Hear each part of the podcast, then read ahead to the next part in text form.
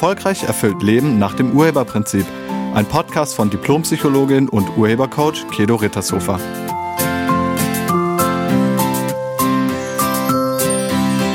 Hallo, herzlich willkommen und schön, dass du da bist. Beziehungen enden, weil Menschen nicht miteinander reden. Echte, tiefgreifende Beziehungen, also egal ob Freundschaften, Familienverbindungen, in Partnerschaften oder auch im Kollegenkreis, sind ein sehr kostbares Gut.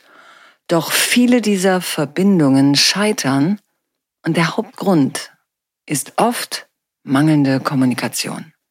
In dieser Folge spreche ich darüber, warum das so ist und wie man das ändern kann. Jede gute Beziehung egal welcher Art, basiert auf Verständnis, Vertrauen und gegenseitiger Wertschätzung. Damit diese Grundpfeiler bestehen bleiben, braucht es offene und ehrliche Kommunikation. Viele Beziehungen, egal welcher Art, enden, weil die Menschen nicht intensiv, ehrlich und offen miteinander kommunizieren. Es sind nicht mal die großen Themen, die zum Ende einer Beziehung führen, sondern sehr oft sind das viele kleine, unausgesprochene Dinge, die zur Trennung führen, weil irgendwann das Fass übergelaufen ist. Egal, ob in Freundschaften, unter Kollegen oder auch in romantischen Beziehungen, Kommunikation ist das A und O.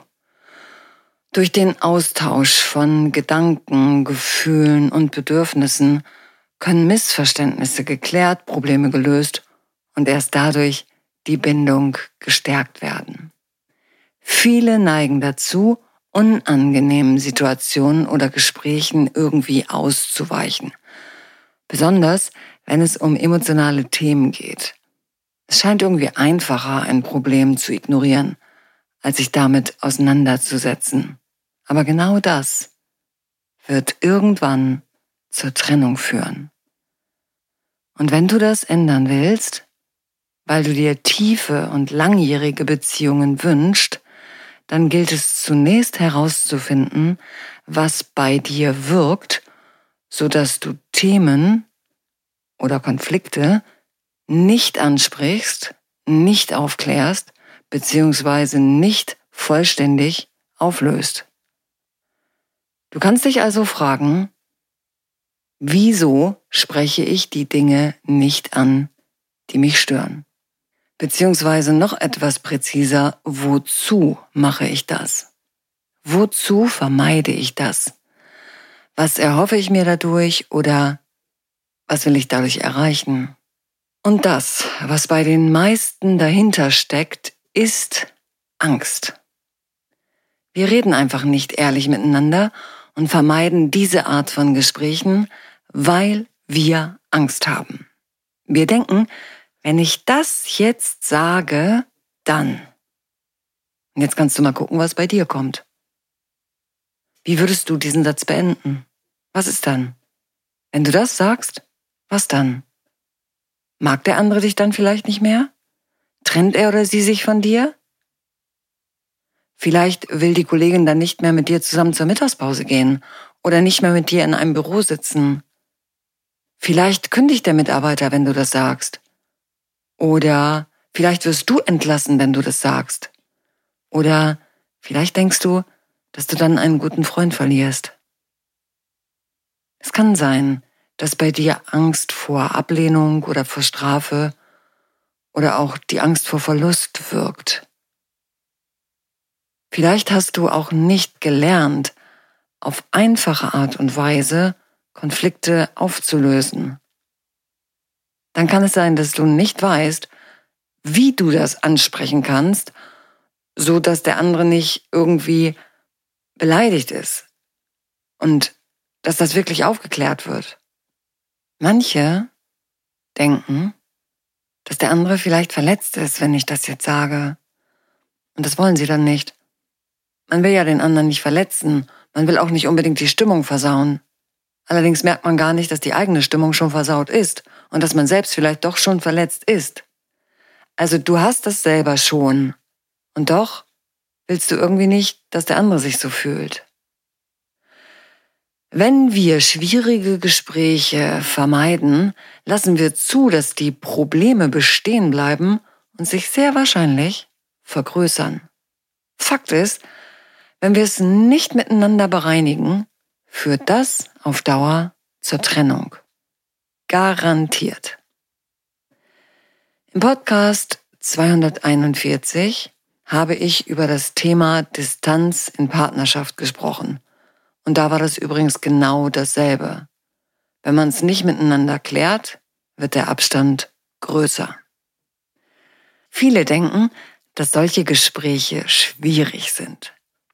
Und wie gerne führst du schwierige Gespräche? Und weil wir denken, dass das schwierig ist, haben wir einen gewissen Widerstand, diese Art von Gesprächen zu führen. Aber sind das wirklich schwierige Gespräche? Schauen wir uns mal kurz das Wort schwierig an. Woher kommt eigentlich die Idee, dass so ein Gespräch schwer oder schwierig ist? Schwierig oder schwer ist erstmal eine Interpretation. Und meistens nutzt man diese Bezeichnung, wenn einem darin die Routine oder die Kompetenz fehlt.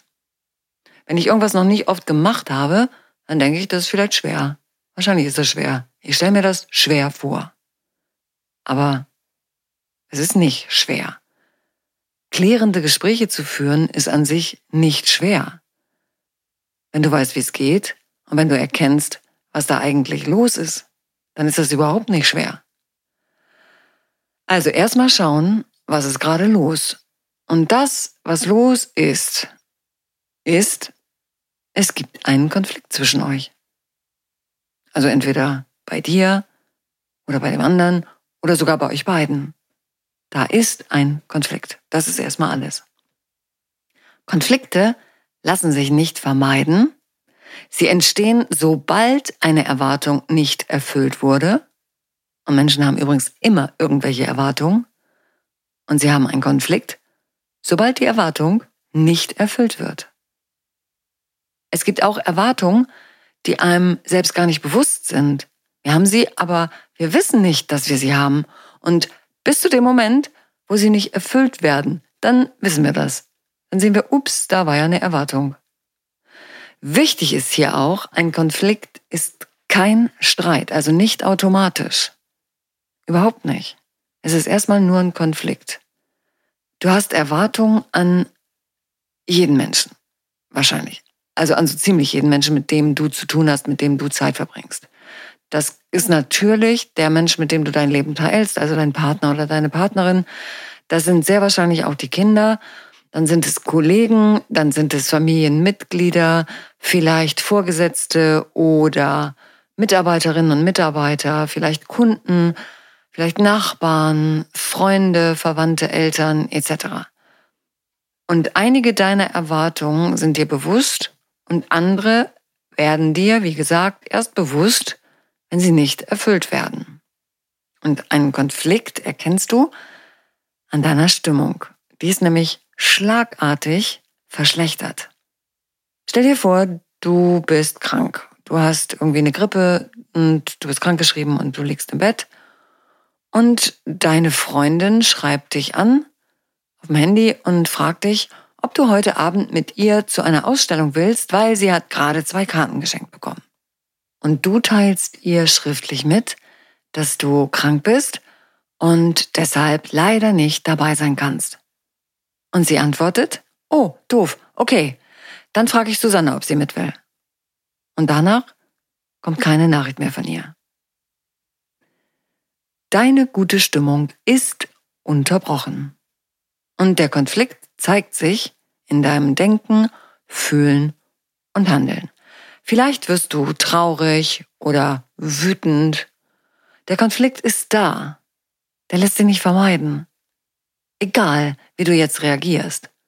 Und nochmal, ein Konflikt ist noch lange kein Streit, aber hinter jedem Streit steckt immer ein Konflikt. Der Konflikt hat einen Sinn.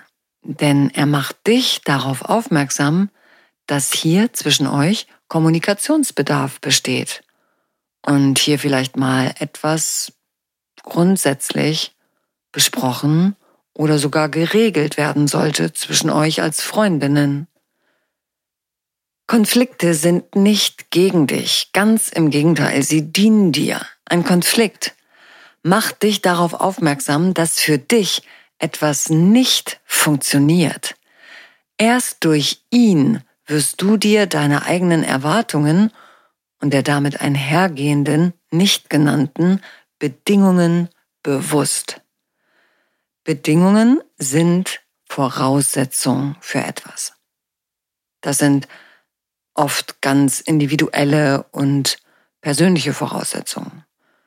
Wie zum Beispiel eine Bedingung wie eine echte Freundin würde nachfragen, wenn sie weiß, dass es mir nicht gut geht und ich krank bin. Sie würde fragen, was ich denn habe, ob ich irgendwas brauche oder mir zumindestens eine gute Besserung wünschen. Das wäre die Erwartung oder auch die Bedingung. Erwartung und Bedingung gehören zusammen.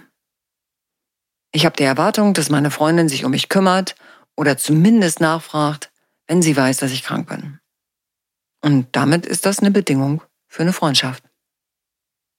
Aber hast du das jemals deutlich gesagt? Bist du jemand, der seine Bedingungen nennt? Und wenn nicht, wieso nicht? Und vielleicht kommt jetzt ein Satz, der bei ganz vielen Menschen kommt, der heißt, weil ich davon ausgegangen bin, dass der andere das weiß oder wissen müsste. Frei nach dem Motto, das ist doch selbstverständlich. Hm. Nee. Das ist eine Ausrede. Und diese Ausrede ist vorgeschoben. Dahinter steckt noch was anderes. Dahinter wirkt eine Befürchtung oder vielleicht sogar eine Überzeugung. Und die geht ungefähr so los, wenn ich sage, was mir wichtig ist oder was ich will, dann. Punkt, Punkt, Punkt. Jetzt kommt irgendwas. Und wie würdest du diesen Satz weiterführen? Was kommt bei dir? Wenn ich meine Bedingungen nenne, dann. Wenn ich sage, was ich will, dann. Wenn ich sage, was mir wichtig ist, dann. Ja, was dann? Was kommt dann? Was denkst du? Dann werde ich abgelehnt? Dann hält die mich für bekloppt? Dann werde ich ausgegrenzt? Dann werde ich verlassen? Wovor hast du Angst? Ich hatte früher riesengroße Angst davor, jemanden zu verlieren. Und weil ich diese große Angst hatte, habe ich ganz häufig meine Meinung und auch meine Bedingungen nicht genannt. Erst als ich diese Verlustangst gemeinsam mit einem Coach aufgelöst habe, wurde das anders. Also, das, was uns davon abhält, Dinge anzusprechen, ist Angst.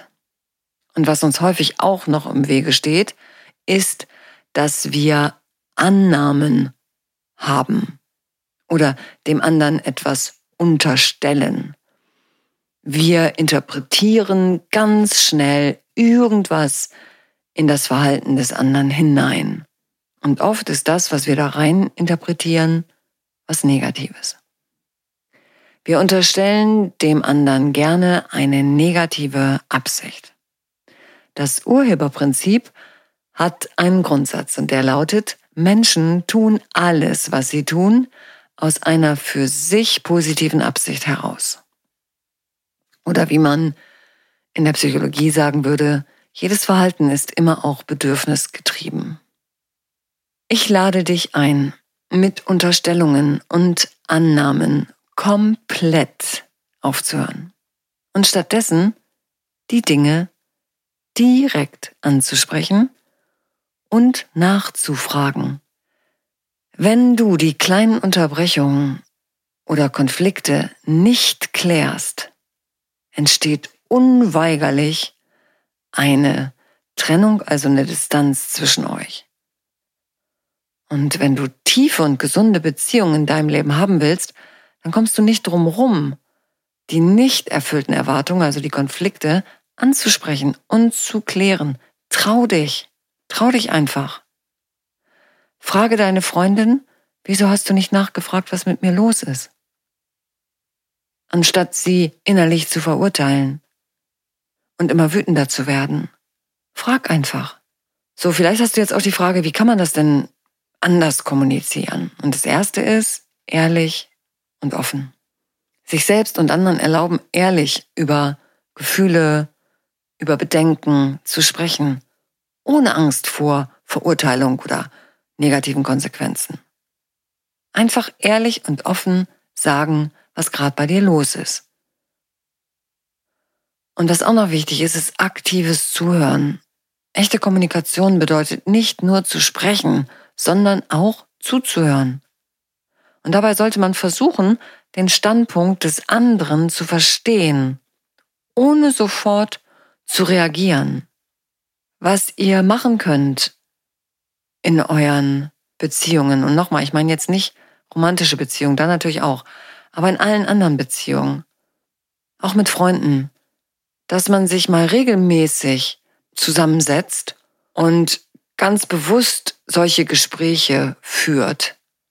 Solche regelmäßigen Check-ins helfen, den Kontakt zu halten und sich auszutauschen. Also, sag mal, ist zwischen uns eigentlich alles okay? Gab es irgendwas zwischen uns, was für dich in den letzten Wochen und Monaten mal irgendwie doof war? Habe ich irgendwas gemacht, was für dich doof war? Das kann man mal fragen. Vielleicht, wenn man zusammen spazieren geht oder eh zusammen Mittagessen geht mit einer Kollegin, dann frag doch das mal. Und nochmal, das sind Möglichkeiten, um solche Sachen aufzulösen, ganz schnell. Denn ganz häufig sind es nur Missverständnisse. Es sind wirklich so häufig Missverständnisse.